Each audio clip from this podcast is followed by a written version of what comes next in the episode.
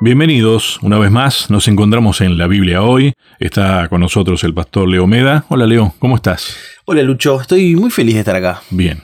¿Alguna Feliz. palabra extra hoy o no la pensaste? Eh, No, no la pensé porque sí la pensé. Ah, a ver. Entusiasmo nuevamente y dije, Ajá. no quiero repetir siempre lo mismo. Pero, pero- esta temática, que ahora vamos a charlar un poquito, me entusiasma mucho. Eh, tiene que ver con nuestras realidades. Sorprendentemente, la Biblia habla de lo que nos pasa. Para que muchos esto quizás es una sorpresa. Perdón, pero yo estudié y habla de esclavitud y demás. Y es increíble, ¿no? Por eso decía entusiasmo de ver cómo podemos. Y también mucho de aprender, porque acá nosotros dos somos los más privilegiados. Creo que hay gente que se comunica con nosotros aquí mismo en Libertador, desde donde estamos, en Argentina, pero también nos escriben por mensaje, gente que nos hace llegar el cariño. Eso es muy gratificante. Sí, sí, Pero también lo que uno recibe es aprendizajes totalmente. en profundizar en la palabra de Dios. Y eso me entusiasma, saber que hoy voy a aprender algo. Es que, a ver, esto es una réplica de lo que de alguna manera uno espera que suceda cuando se hace un repaso del estudio de una semana. Exactamente. Con la salvedad que estamos nosotros dos acá al aire. Ujú. Ese sería la, La diferencia. el contexto, digamos, nada más. ¿Entendés? Bueno, entonces la invitación hay que hacerlo. Nuestros amigos aprovechen si tienen la guía de estudio de la Biblia llamada Escuela Sabática. Qué lindo es repasarla semanalmente, estudiarla, mejor dicho, para luego, en un entorno cómodo, con amigos, con gente cercana, compartir estas ideas. Ahí se aprende mucho, en el intercambio, ¿no? Es que la riqueza del, del estudio de, en este caso de la, de la Biblia, pero fíjate vos que cuando estudias un texto, va, a mí me pasaba, ¿no? Una de las cosas más ricas era estudiar con otro, Totalmente. Porque tenés otra mirada por ahí, y a veces hasta sorprendente, a veces opuesta a la mirada también, ¿no? Exacto. Y, y De- Lucho, del tema que sea, digo, ¿no? Hay tipos de memoria, no sé si sabías eso. Distintas memorias, distintas facilidades para recordar datos y, conceptos, ¿no? En mi caso, tiene que ver mucho con la audición. Si bien no tengo un oído musical desarrollado, a mí me servía mucho hablar con amigos, escuchar, porque muchas veces era la forma en que más me quedaba el contenido. Claro. Entonces, un repaso previo a un examen fue la historia de mi vida mucho tiempo y siempre salí beneficiado del conocimiento de otros. Así que creo que esa dinámica, y no solo del, eh, de- para el estudio, de la relación personal, Lucho, Sí, ¿no? sí. Lo hemos dicho tantas veces, relación personal con Dios y con el prójimo. ¿Y quién es el próximo? Los que tenemos cerca, nuestros amigos, nuestros cercanos. A ver, y ahí entramos en tema de lo que venimos hablando, que hace mucho una palabra que creo que vos la tomás como eje, como guía, es la relación. Totalmente. Sí, sí. Lo relacional, ¿no? ¿Sabes por qué la Y tomo? en este caso, vos fíjate que lo que Pablo propone, desde el comienzo que estamos estudiando este libro, esta carta, es la unidad. Tal cual. Unidad de que tiene que haber relación para que haya unidad. A eso voy, Lucho, porque muchas veces hemos dicotomizado. Dicotomizar sería poner en dos extremos eh, los conceptos. Una cosa es doctrina y otra cosa es relación. Como dos ejes donde el péndulo se va hacia un extremo o hacia otro, ¿no? A veces vamos más hacia lo doctrinal, a veces vamos más hacia lo relacional. Esa ha sido una lectura. Yo creo que no es así. no, Me no, parece que lo relacional es doctrinal. Es decir, nosotros nunca dejamos de relacionarnos con Dios y con los demás. Y eso tiene que ver con doctrinas, tiene que Sí. ver con creencias, tiene que Sí. ver con un sistema que Dios nos dejó para que vos y yo aceptemos la salvación. A Me entusiasma. Convengamos que siempre hemos tenido la discusión fe y obras. Tal cual. Le- Otra, léelo a Santiago. Otra dicotomía falsa, ¿no? Tal cual, van de la mano. Y vos fíjate que nosotros, al fin y al cabo, terminamos tratando de, ah, en realidad, como yo leo desde este lugar. Santiago está defendiendo tal cosa, Qué gran punto. ¿no? Y en realidad, a ver, toda la Biblia en realidad es así, pero en el caso de Santiago creo que es uno de los puntos más claros, ¿no? No, muchachos, no hay, no hay este, esa división, no, no, no. La forma de pensar es esta.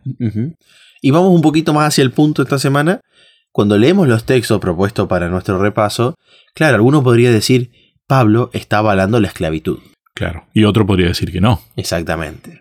Según la lectura que quiere hacer. Es un reformador social, les quiere romper todo. Tal cual. ¿no? Tal cual. Y creo que lo advertimos la semana pasada, lo hemos hecho en otras semanas. Ojo con meter en la palabra de Dios nuestras ideas. A ver, es importante, cada ser humano tiene sus ideas, Está bien. sus prejuicios, pero seamos conscientes de aquellas ideas preconcebidas. Para que nosotros no metamos ideas en la palabra de Dios, extraigamos ideas. Exacto. A ver, decime si ese no es el trabajo que Dios quiere hacer en nosotros en realidad. Que renovemos nuestro pensamiento y tratemos de pensar como Dios piensa. Totalmente. Una escuela. Es, es válida la propuesta de Dios, ¿no? Totalmente. Está en su derecho Tal cual. de proponernos. es el creador. Está en su derecho. Pero además, a ver, está en su derecho, pero además, a ver, más allá de ser el creador, es una persona que te está proponiendo algo. Tal cual. Si, si viene cualquiera a proponerte cada cosa y lo escuchamos, No vamos a escuchar a Dios. ¿no? Tal cual, tal cual. Al fin y al cabo, y es el único que te propone con libertad eso. Vos elegís. Tal cual. Ese es el punto importante, la libertad, ¿no? Y qué paradójico que vamos a ver un contexto donde había esclavitud. Quiero leer el título, Lucho, y el texto. El título de nuestra semana es Practiquemos la lealtad suprema a Cristo. Y el texto es Efesios 6.9 que dice, y ustedes, amos, hagan con ellos lo mismo. Dejen las amenazas, sabiendo que el Señor de ellos y de ustedes está en el cielo y no hace acepción de personas. Eh, ¿Dónde se estaba leyendo esto? En los hogares iglesia, es decir, en casas. Era la estructura religiosa que había, porque la iglesia estaba naciendo. ¿no? Ahora, lo paradójico, Lucho, es entender que ahí mismo estaban los amos y los esclavos, Sí, sí. Más adelante habla de padres a hijos, de hijos a padres, que también que estaban ahí. sentados ahí, ¿no? ¿Quiénes están en las casas? Las personas que viven. Claro, obviamente, estaban los dueños de casa y probablemente los cristianos de la zona congregándose, escuchando este mensaje. Le hablaba a uno y al otro. Me parece valiosísimo, ¿no? Y Lucho, hay una- un ejemplo al principio de la semana que habla de un compendio que se hizo en el año 1808. Ah, sí, am- Me pareció fantástico. Sí. Es un compendio que lo que hacía era dejar lo esencial de la Biblia, según los autores, ¿no? Y lo que querían hacer era sacar todo lo que hable supuestamente en contra de la esclavitud, para no incitar la rebelión de los esclavos, por una cuestión económica probablemente. ¿Sabes qué porcentaje faltaba de la Biblia en ese compendio, Lucho? Era bastante. Dice el 90% del Antiguo Testamento y 50% del Nuevo Testamento. De los 1189 capítulos, solo quedaban 232. Ujú. Creo que este es un llamado de atención para aquellos que quieran validar conductas de maltrato, que quieran validar la opresión en cualquiera de sus formas con la palabra de Dios. Vos fíjate que de alguna manera sigue la misma línea de lo que hablamos la semana pasada. Totalmente. Porque muchas veces se utiliza la palabra de Dios para justificar cuando te dice a las mujeres, están sujetas Claro. a sus maridos. Pará, no, no, no está proponiendo ninguna cosa ni siquiera parecida a la esclavitud, porque cual. era, era lo mismo, ¿no? Lo que se proponía anteriormente. Y Lucho, estamos hablando del capítulo anterior. Y quiero decir esto, el capítulo 5, capítulo 6 y los versículos que nosotros tenemos numeritos son agregados para que nosotros podamos encontrarlos más fácilmente. El texto es uno. O sea, la temática anterior continúa con esta. volvemos a, la esencia, la unidad. ¿Cómo puede haber unidad si alguien oprime a otro, ya sea marido a mujer, mujer a marido, eh, padre a hijo, hijo a padre, ¿no? Tal cual. Amo a esclavo. Exactamente. No hay unidad posible si eso funciona de esa manera. Y qué lindo, vos siempre decís esto, de empezar de atrás para adelante, ¿no? ¿Mm? Quizás me quedo con el final. Dios no hace acepción de personas. Si comenzamos por ahí, entendemos quién es el Dios con el cual nos estamos relacionando. Y esto tiene sentido, Lucho, porque vos imagínate, pongámonos en los pies de una persona que fue esclava en esa época, tenés que relacionarte igual con Dios. Pero a su vez es un Dios soberano, es un Dios que creó, y vos estás viviendo una situación muy complicada. Pablo está intentando mostrarle tanto al amo como al esclavo que Dios no discrimina a nadie, y ante él hay un pie de igualdad. Aunque hoy, como bien dice la lección, tengamos estructuras sociales defectuosas. Claro, porque este tipo de cuestiones injustas son defectos de nuestras sociedades, ¿no? Que se han tolerado mucho tiempo. Ahora, Dios no valida eso, No, no, claro. intenta transformarlo. Lo que pasa es que nosotros muchas veces intentamos como que tener la veña de Dios para nuestras mediocridades. Tal cual. Justificarlo incluso con Dios, ¿no? ¿Mm? Como que, fíjate vos. Pablo dice tal cosa. Pero eh, de última, Pablo está haciendo una descripción de lo que está sucediendo. Y vos fíjate, a ver, tal vez lo vemos más adelante. Pero en algún momento se usa la expresión esclavos de. Cristo. Tal cual. Si te quedás con la acepción de esclavo de esa realidad, de una realidad opresora, es un contrasentido. ¿Cómo esclavos de Cristo? Si Cristo no es opresor. Tal cual. Si Dios es amor. ¿No? Parece una ironía. Entonces, tal vez deberíamos entender mejor a qué tipo de, y bueno, usemos la palabra, a qué tipo de esclavitud está refiriéndose. ¿Qué quiere decir Pablo con la palabra esclavo? Esclavitud. Lucho, lo digo de vuelta, Dios no valida el pecado. No. Dios no valida el maltrato dentro de la familia, Dios no valida el maltrato laboral, ¿qué es eso? Esto era Ujú, el trabajo, maltrato laboral. Dios no valida el maltrato en la iglesia, porque siempre habla de los roles de cada uno. No, pero además le está hablando a la iglesia. Totalmente, ahí, ¿no? Sino que espera, a veces espera bastante tiempo por misericordia de nosotros, para transformar la realidad, ¿no? Esto es como la intervención de un médico, Lucho. Mm, Hay ciertas intervenciones que son dolorosas. Y esto es interesante porque el médico muchas veces tiene que lastimar el cuerpo para que se cure mejor. Claro. Abrirlo, hacer algo para que se cure. El mecanismo que Dios dejó para que nos curemos, ¿no? Dios muchas veces tiene que hacer intervenciones en nuestra vida. Algunas son más dolorosas, otras menos dolorosas, pero siempre es el propósito de sanidad y de salvación de cada uno de nosotros. Aunque hoy nos cueste creerlo o entenderlo. No, claro. A ver, en la historia bíblica, en los relatos del Antiguo Testamento, se habla mucho de la figura de los siervos, que no es la misma figura que nosotros tenemos de lo que es ser un esclavo, Mm. de la esclavitud como nosotros la hemos conocido, ¿no? Claro. Es como que el, el que servía en una casa que, pongámosle, se le pudo haber llamado esclavo, no sé. Esclavos eran en Egipto, pero en las familias de los patriarcas, por ejemplo, los siervos era un rol, hasta casi dentro de la misma familia por momentos, ¿no? Es más, algunos podían heredar. Tal cual. Y me parece que eso es más cercano a la propuesta de Pablo de estos tiempos, ¿no? O sea, socialmente pasaba algo interesante. Con dos grupos que Pablo está nombrando acá: los siervos, esclavos. La palabra que a veces se usa es dulos, ¿no es cierto? Que de paso también se usa para el servicio dentro de la iglesia. El dulos es el que sirve, digamos, ¿no? Y nosotros necesitamos servirnos los unos a los otros. Por eso, la sociedad también ha ido avanzando en algunas cuestiones y quizás ya no estaba tan validado el maltrato, ¿no? Como lo habíamos visto, o sea, el maltrato hacia una mujer existía, pero ya no estaba tan bien vista la carta de repudio de algunas cuestiones, ¿no? Que estuvimos estudiando. Por ejemplo, con los hijos. Sí, eran propiedad de los padres, pero no estaba bien visto algunas cosas, ¿no? Fue cambiando la sociedad greco-romana, fue avanzando, ver, lo que pero pasa es que- seguía pasando. Legalmente estaba establecido que podía hacerse. Claro. Que esté escrito de que se podía hacer legalmente, y estoy hablando de legislación humana. Exacto. ¿eh? Es legislación humana en ese caso. No quiere decir que esté bien, ni que tampoco esté bien visto, y ni que todo el mundo lo haya practicado porque era lo legal. Tal cual. ¿Mm? Pero había un marco. Pero había cierta gente que sí lo Exacto, practicaba, ¿no? Tal cual. Por eso eh, Pablo lo tiene que mencionar. Quiero leer, Lucho, del capítulo 6, del 1 al 3, para introducir un poquito directo en la temática de los hijos, porque los dos grupos que menciona. Hijos, obedeced en el Señor a vuestros padres, porque esto es justo. Honra a tu padre y a tu madre, que es el primer mandamiento con promesa, para que te vaya bien y seas de larga vida sobre la tierra. Fíjense, hago un paréntesis. Acá Pablo, Lucho, se está yendo al Antiguo Testamento. Se está yendo a. Éxodo 20. Ujú.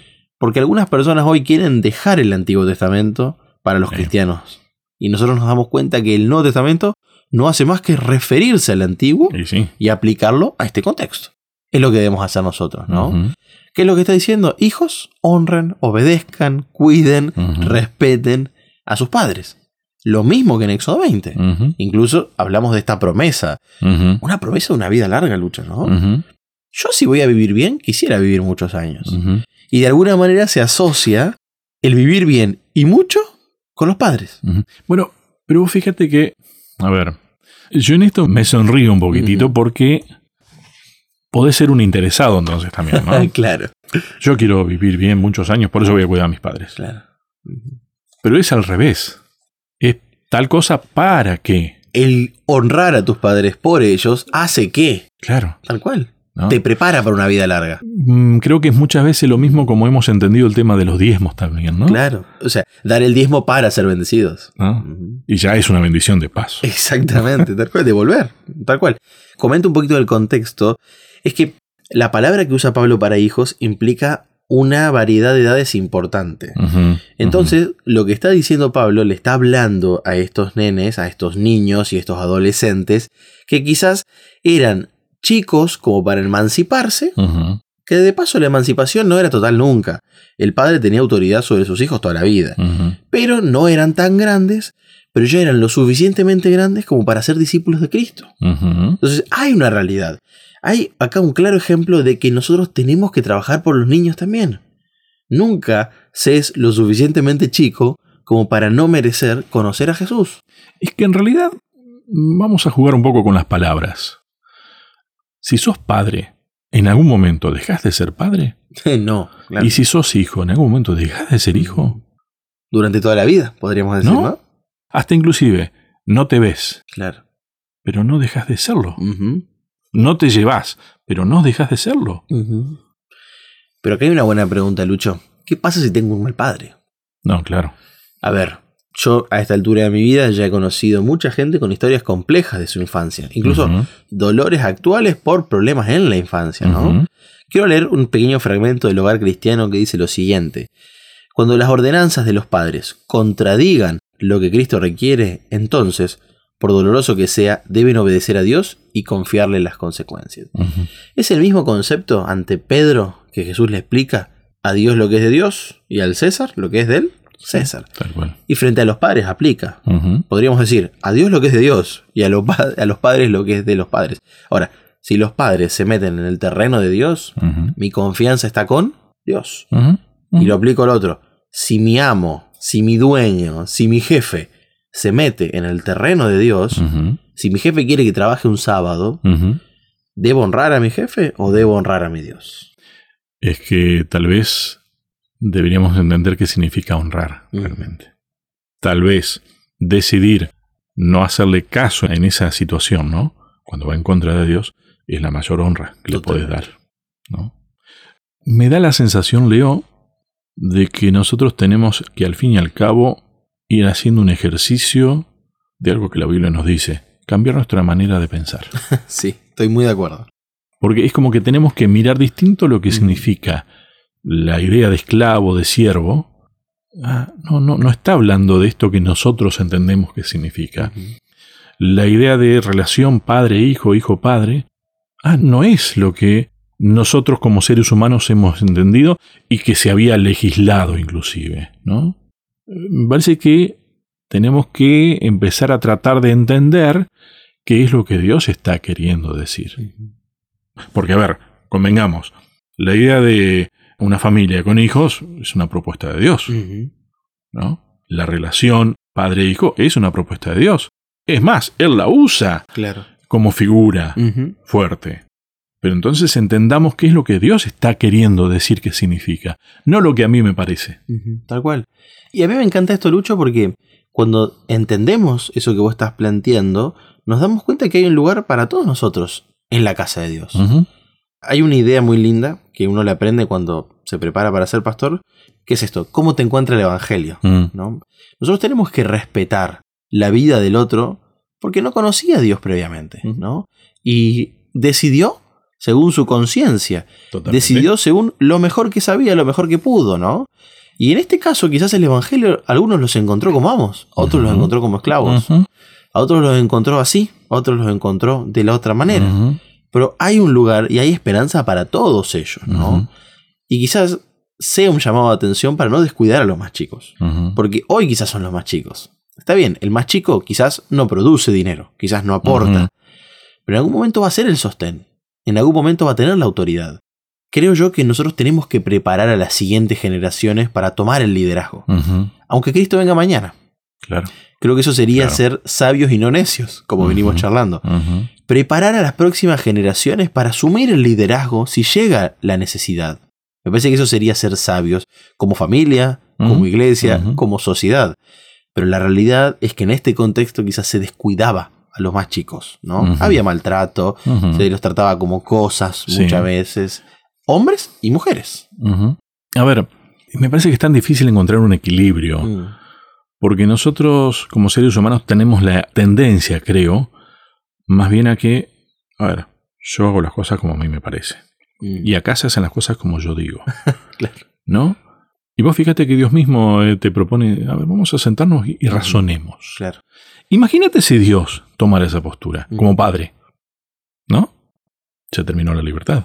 Claro. ¿qué amor estamos hablando? Pero es difícil porque vos querés que tus hijos hagan las cosas como vos crees que están bien, Igual. ¿no? Ahí, si Dios fuera de esa manera, dejaríamos hablar de relación. Ujú. Hablarían, bueno, sería No, otro tipo de relación. otro tipo ¿no? de relación, sí. No la que estamos proponiendo desde la Biblia. No sería un marco de amor, por ejemplo. Y yo no podría decirle a los demás, es lindo relacionarse con ese Dios. En realidad es lo que se propuso casi los últimos mil años de historia. Mm. Un Dios que nos genera temor, que nos genera miedo, que nos genera inseguridad, con el cual me relaciono por miedo o por beneficio. Quiero que me dé esto o que no me saque esto, ¿no? Al fin de cuentas, quizás era el tipo de padre que había en esas sociedades. ¿no? Claro. Y por eso creo que Elena de White también nos habla de, de la importancia de los padres en los primeros años de sus hijos, porque la imagen que tengan de sus padres se va a trasladar a Dios. Quizás para los niños más chicos conocen de Dios a través de la imagen de sus padres. Y eso no significa que no se pueda corregir. No, no, claro. ver, de vuelta lo he dicho, ha habido tremendas experiencias en A ver. familias, ¿no? Por otro lado, eh, yo creo que te conté alguna vez, uno siempre ha tenido sus, sus momentos de rebeldía y que los padres hacen todo mal, ¿no? sí, Este, adolescencia. Sí, sí. A veces no tan adolescencia. pero ¿no? permanece el concepto. Sí. Y yo me acuerdo que una vez charlando con una persona de esto, estaba pasando por una etapa, esta persona que se había equivocado en su vida también como padre. Y supongo que el hijo hubiera tenido derecho a reclamarle un montón Mm. de cosas. Me acuerdo que me dijo, ¿y sí? Los padres nos equivocamos. Y se me terminaron los argumentos. Lo reconoció. ¿No? es el primer paso para el cambio. Pero decir, pero esa es la realidad. Los padres nos equivocamos. Los hijos también se equivocan. Exacto. Los seres humanos. ¿Y qué? ¿Por eso no lo vas a aceptar al otro porque No. se equivocó? Mira esta frase, Lucho, creo que es fantástica para redundar ese concepto. El respeto por los padres, por imperfectos que estos sean, contribuirá a fomentar la salud y el bienestar. No hay nadie que no sea imperfecto. Esto no nos desvincula con la obligación de respetar para nuestra salud y para nuestro bienestar. Pero ¿cómo yo puedo hablar de perfección si no sé ni siquiera de qué se trata? Te cuento las palabras que yo me anoté acá. Dale. A mí me gusta anotar palabritas sueltas como para después relacionarlas. Esa es mi forma de estudiar. Claro. Cirácides, anoté. Después, debajo de consejos para padres, anoté no irritar, mm, en referencia al versículo que escuchábamos. Disciplina, otra de las palabras que anoté, que tenemos que reentenderla, digo yo. Y en caso de irritar, ponemos a nuestros hijos en situación de no tener una buena posición para entender lo que es una buena disciplina. ¿No? Y por último noté la opción correcta, bondad y amor. Al lado de todo eso, como englobando todos estos conceptos, Pablo está tratando de redefinir las relaciones familiares. A ver, entendimos mal. Tenemos que entender. Renovar nuestro pensamiento.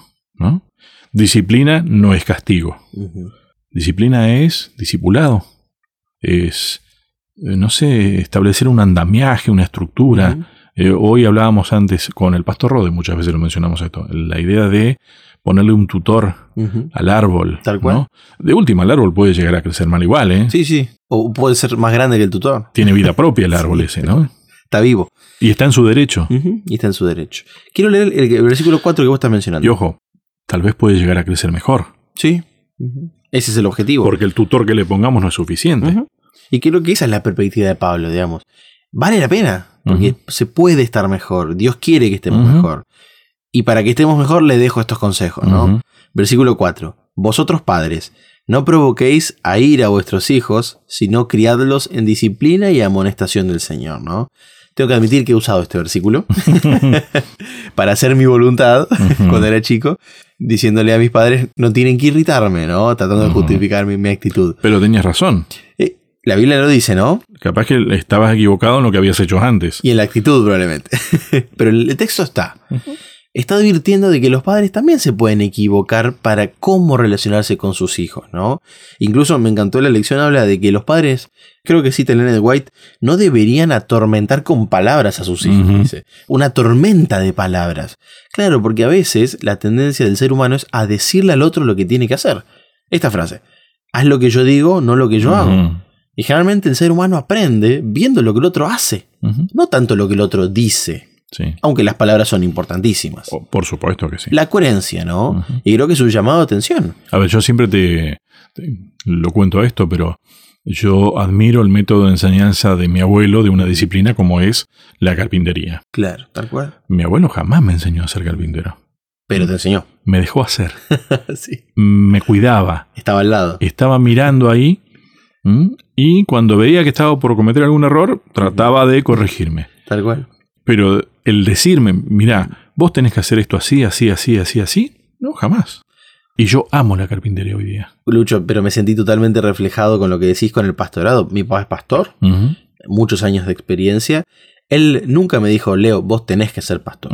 Simplemente me enseñó a hacerlo. Digamos, yo tengo que admitir que sigo su ejemplo en muchas cosas y espero seguir el ejemplo de Cristo por sobre todo. Pero creo que muchas veces aprendemos por observación más que otra cosa, ¿no? Y de paso, aprendemos de quien admiramos. Exactamente. Entonces creo que los modelos son importantes. Y Pablo entendía eso, Lucho. Por eso él, con un gran peso sobre su espalda, se establecía como un modelo para muchas de estas iglesias, ¿no? Sed imitadores de mí, así como yo de Cristo, ¿no? Pero es que él aprendió. Imitó a Cristo. Porque, a ver, él sabe de qué se trataba no estar mirando a Cristo correctamente. Y en la paternidad, vos mencionaste la primera palabra, sirácides. ¿Qué es esto? Bueno, el no mirar a Cristo en la paternidad es esto. Sí. Es un texto judío eh, disponible en la época de Pablo, donde aconsejaba a los padres sobre cómo tratar a los hijos. Y por ejemplo, una cita dice lo siguiente: El que ama a su hijo no le escatima los azotes. ¿Quieres mimar a tu hijo? Un día te hará temblar. Juguetea con él, te causará tristeza. El enfoque, ¿no? Nunca son suficientes azotes para corregir, para instruir, ¿no? No juegues con él porque algún día eso te hará sufrir. Fíjense el concepto que había de la paternidad. Claro, lo que pasa es que, a ver, una cosa es, uno tiene que elegir, ¿no? Si enseñar desde el amor o enseñar desde el castigo, diría yo, ¿no? Mm, Pero a veces creo que, como al ser humano le gusta irse tanto a los extremos, creemos que enseñar desde el amor es ser flojito, Claro. que haga lo que quiera, ¿no? Y no es eso. No lo estás amando. Tal cual. No es amor eso. Imagínate, Dios es amor. ¿Te deja hacer lo que quieras? Te da la libertad. Pero te aconseja que no hagas lo que quieras porque tu corazón está desviado. Tal cual. Te da un marco, Lucho. Nos da un marco. Marco literal. Dios nos protege. Yo Y siempre por he otro dicho, lado no te obliga. No, los mandamientos son un cerco de protección. Dios te dice, mira, acá adentro, corre, jugá y haz lo que quieras. Ujú. Vos podés salir de este cerco, pero afuera hay mucho dolor y sufrimiento. Hay muchas más complicaciones y no hay paz. Dentro de este, aunque parezca un pequeño círculo, en realidad somos completamente libres. ¿no? Y, y- y me parece que Pablo esto lo entendía y ahora pensando en los padres, le da un mandato negativo, es decir, no hagan esto, no irriten, no, no hagan daño. Y por otro lado, da algo positivo. ¿Qué tienen que hacer? Críenlos en disciplina y amonestación del Señor. Lucho, no hay uno de nosotros que no necesite disciplina, No. que no necesite una amonestación, que no necesite un consejo. No hay uno de nosotros. A ver. Esa palabra que vos dijiste, el tutor, ¿no? El palito que acompaña el crecimiento de la planta. Pero es que es entender correctamente lo que es ser discípulo. Tal cual. A ver, pensemos en la figura de los discípulos en sí. No estaban obligados. No es que tenían un reglamento a rajatabla de que si no, esto se hace así. Aprendían del maestro. Tal cual. Eso es ser discípulo. Eso es ser discípulo, tal cual. Su tutor era él, ¿no? ¿no? Y bueno, es la propuesta que nos están haciendo cuando habla de enseñar en disciplina y amonestación. Porque si no es un castigo, es una tortura. Y para ponernos en contexto, Lucho, castigo y tortura, ¿no? Nosotros a veces creemos al leer estos textos que estamos muy lejos de esta realidad. Yo lo he mencionado probablemente. ¿Saben en qué año se establecieron los derechos del niño? Mm. 1989. Previo a eso, el niño era entendido como un adulto en miniatura. Posterior a los derechos, empezó a comprender que la niñez y la primera infancia, la segunda, la preadolescencia, la adolescencia, son etapas del crecimiento. Y que somos distintos a los adultos. Que vamos teniendo diversas necesidades. Fíjate tratar a un nene como un adulto en miniatura. No es correcto. No, claro. Pero fue el enfoque durante muchos siglos de la humanidad. Así que en realidad Pablo era un adelantado a su época. Sí. Siglos de adelantado. Pero viste que ¿no? tiene que ver con que nosotros decidimos entender lo que queremos. Al fin de cuentas. lo que nos conviene. Y le queremos encima hacer decir a Dios lo que nosotros queremos decir. Y Dios lo que nos está diciendo, padres y madres en el hogar deben representar el carácter de Dios. En la iglesia, frente a mis hermanos, yo no tengo que representar el carácter de Dios. es lo mismo. Ujú. Los hermanos, unos entre otros, no deben representar el Bueno, carácter pero de a ver, el tema de la semana pasada es lo mismo. Maridos y mujeres ¿No? Es lo mismo. deben representar el carácter de Dios. Y al fin y al cabo es el único secreto para la verdadera unidad. Mm, Totalmente de acuerdo. Para que podamos caminar juntos hacia el Israel, hacia Canaán, perdón. Padres e hijos, eh, amos y esclavos, Wow. ¿no? Vos sabés que cuando empezaba a ver este tema, el- una de las primeras cosas que pensaba, wow, y ahí estaban sentados los amos con los esclavos, los padres con los hijos, Estaban ahí en pie de igualdad. ¿no? Y vos decís, qué figura linda, qué imagen linda. No dejaba de ser amo, no dejaba de ser esclavo, no dejaba de ser padre, no dejaban de ser hijos. ¿No? Pero eso eran ante Dios. Tremendo, ¿no? Y se podían llevar bien, ¿no? Porque esa es la propuesta de Dios. No es seguir las reglamentaciones estas de los amos tienen derecho a castigar hasta la muerte. Los padres tienen derecho a... ¿no? Y a ver, y los esclavos tienen derecho a rebelarse en ese caso porque los amos hacen tal cosa. Por leyes humanas, vos fíjate qué terribles que son las leyes humanas y qué diferentes son las leyes de Dios. Este es el detalle, Lucho. Jesús lo que vino a hacer y Pablo la tarea que aceptó continuar es la de romper fronteras. Eh, y yo no estoy hablando acá de la globalización, ¿no? No, no, no. Eh, y sus complejidades. Estoy hablando de que, claro, había barreras geográficas, pero la espiritualidad había llegado a tener barreras geográficas. Jesús las rompió. Dijo, la salvación es para todos y cada uno de nosotros. Ahora, había divisiones dentro de las familias. Había divisiones en la sociedad a nivel laboral. Había demasiadas escalas, demasiadas jerarquías, donde algunos quedaban afuera, otros quedaban adentro. Y lo que hace Dios, por eso está en el primer texto, no hace acepción de No, personas. claro, claro. Ahora, entiende tu realidad. Y entiende que sos esclavo, entiende al que es amo, entiende a la mujer, entiende al hombre, entiende al niño. Es que el parámetro es Cristo, no es la ley humana. Tal cual. Esa es la propuesta, básicamente, ¿no? Eh, obviamente, a ver, con la figura de esclavo está muy lejana la figura de libertad que uno, Pero un esclavo tenía la libertad de seguir siendo esclavo si elegía hacerlo también. Exactamente. Y algo que creo que está bueno para charlarlo en nuestro último bloque es que los amos también estaban esclavizados de alguna manera. Y Dios tenía que liberarlos igual. A cada uno de nosotros. Quizás el pie de igualdad es la necesidad. Todos tenían la misma, todos tenemos Sí, al día de hoy la misma necesidad, ¿no? sí, sí. Me faltó una barrera, la barrera del tiempo. Mm, Dios también la rompió, sí. ¿no es cierto? Porque estamos hablando de milenio anterior y anterior. Yo te dije que yo me anoté una pregunta acá.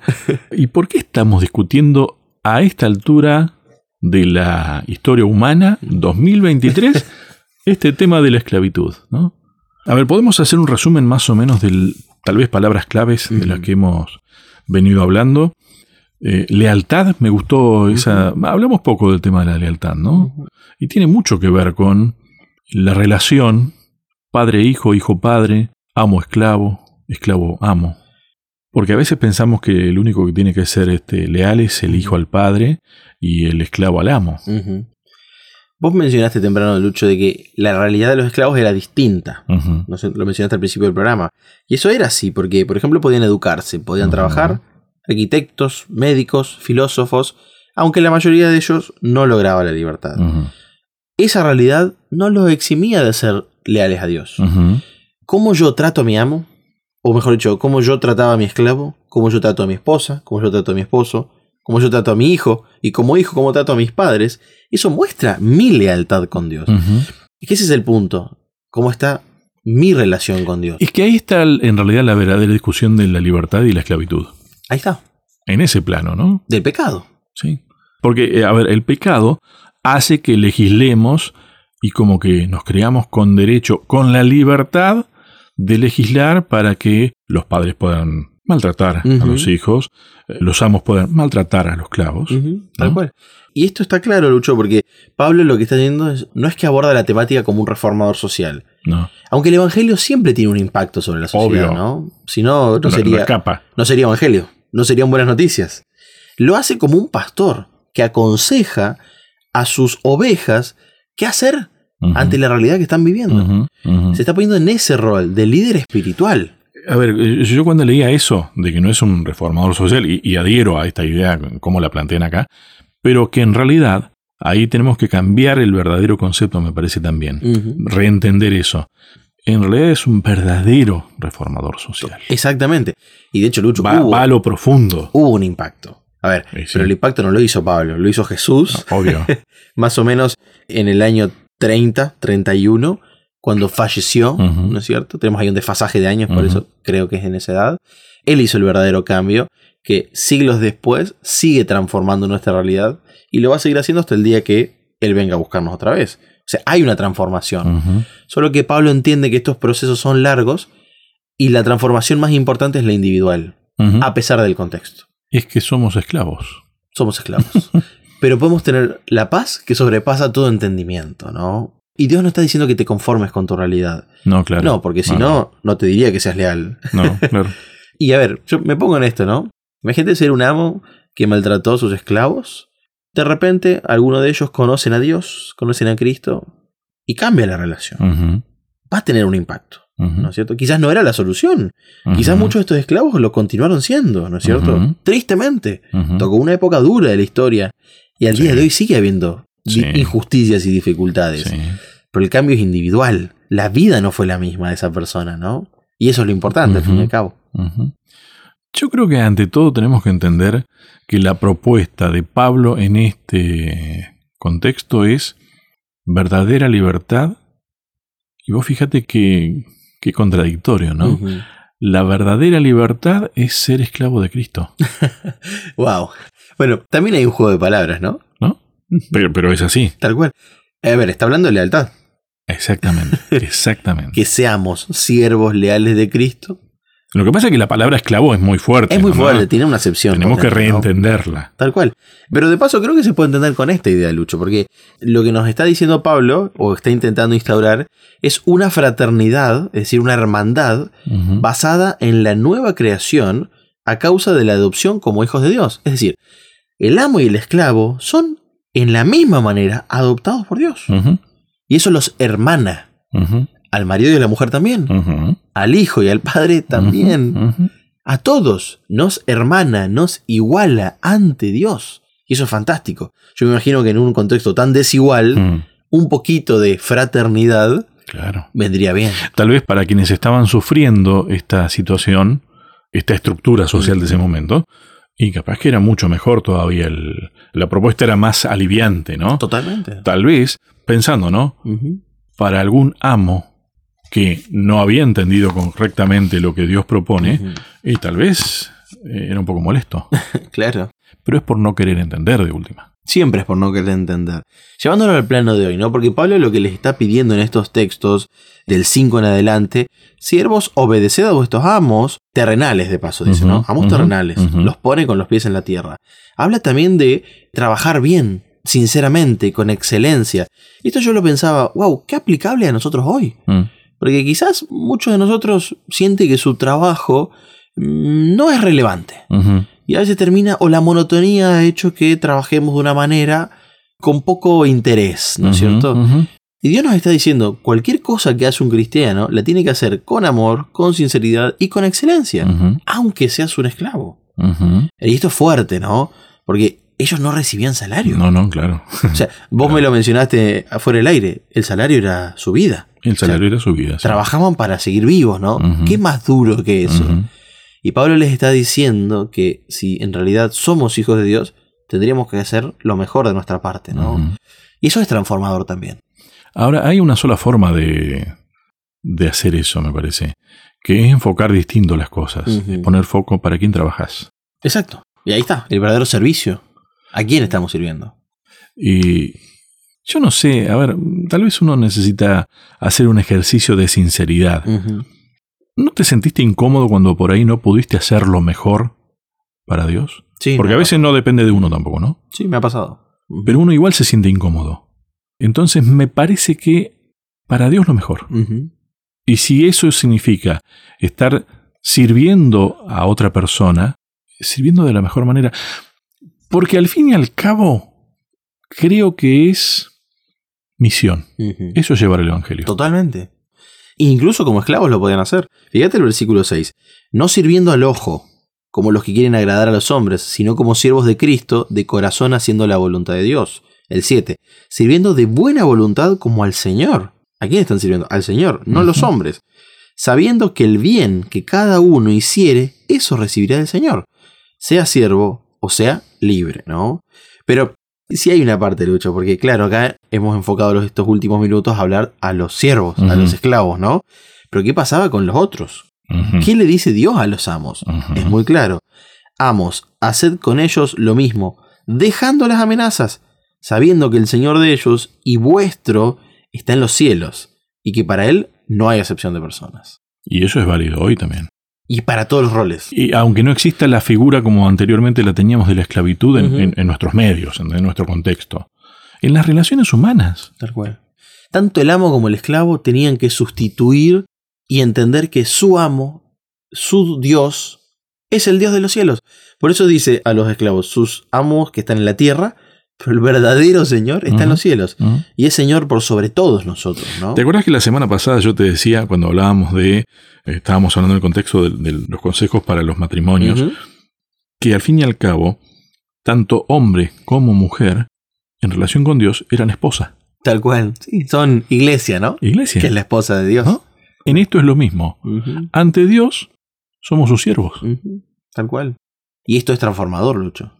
Porque no es que al amo lo baja de A su ver. situación, sino que a los dos los eleva. Porque quiero decir esto. El amo también estaba en una situación desfavorable. Estaba lejos de Dios.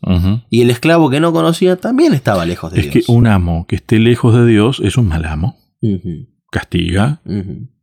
Y no es tan fácil la tarea del amo que sigue a, a Cristo, porque tiene que copiar el método de Cristo, de la forma de tratar y servir al siervo. En línea con lo que vos decías, Lucho, de que ambos, marido y mujer, son de alguna manera la esposa de Cristo, acá muy fuerte el autor de la elección dice que ambos, amo y esclavos, son coesclavos de un solo amo. ¿no es Exacto. Pero ahora, ser esclavo de Dios es una buena noticia, no es una mala noticia. Lo que es una mala noticia es ser supuestamente libres bajo el liderazgo de Satanás. Esa es la verdadera mala noticia, ¿no? En realidad es una cuestión de conceptos, Sí. de ideas. Creer que cuando pecamos somos libres y entender que cuando nos ponemos bajo la tutela, la tutoría, la mentoría o el aprendizaje de Dios, aunque estemos dentro de un cerco de protección, somos verdaderamente libres. ¿no? A ver, te vuelvo a decir algo que lo esbocé primero nada más, ¿no? Cada uno entiende lo que quiere entender. sí, estamos de acuerdo. Es decir, yo puedo elegir no querer entender. Creo que lo mejor que nos puede pasar es tratar justamente de renovar nuestra manera de pensar. ¿no? Y si nos toca hacer, a ver, ¿cómo decirlo hoy día?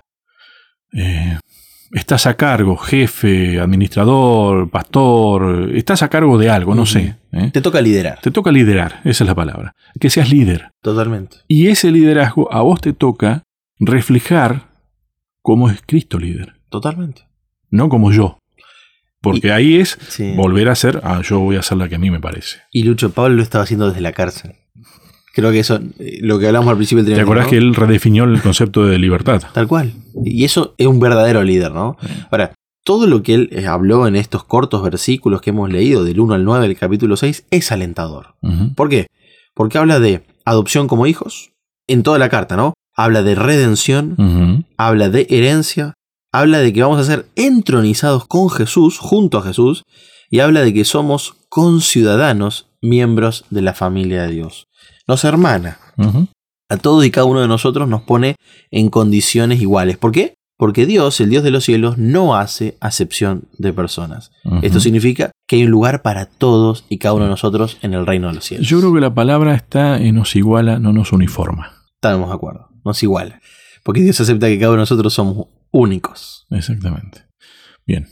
Próximo tema, Leo. Ya nos encontramos, Lucho, promediando el cierre, ¿eh? Así que la lección número 12, tenemos 14 encuentros en este trimestre, la número 12 dice el llamado a estar firmes.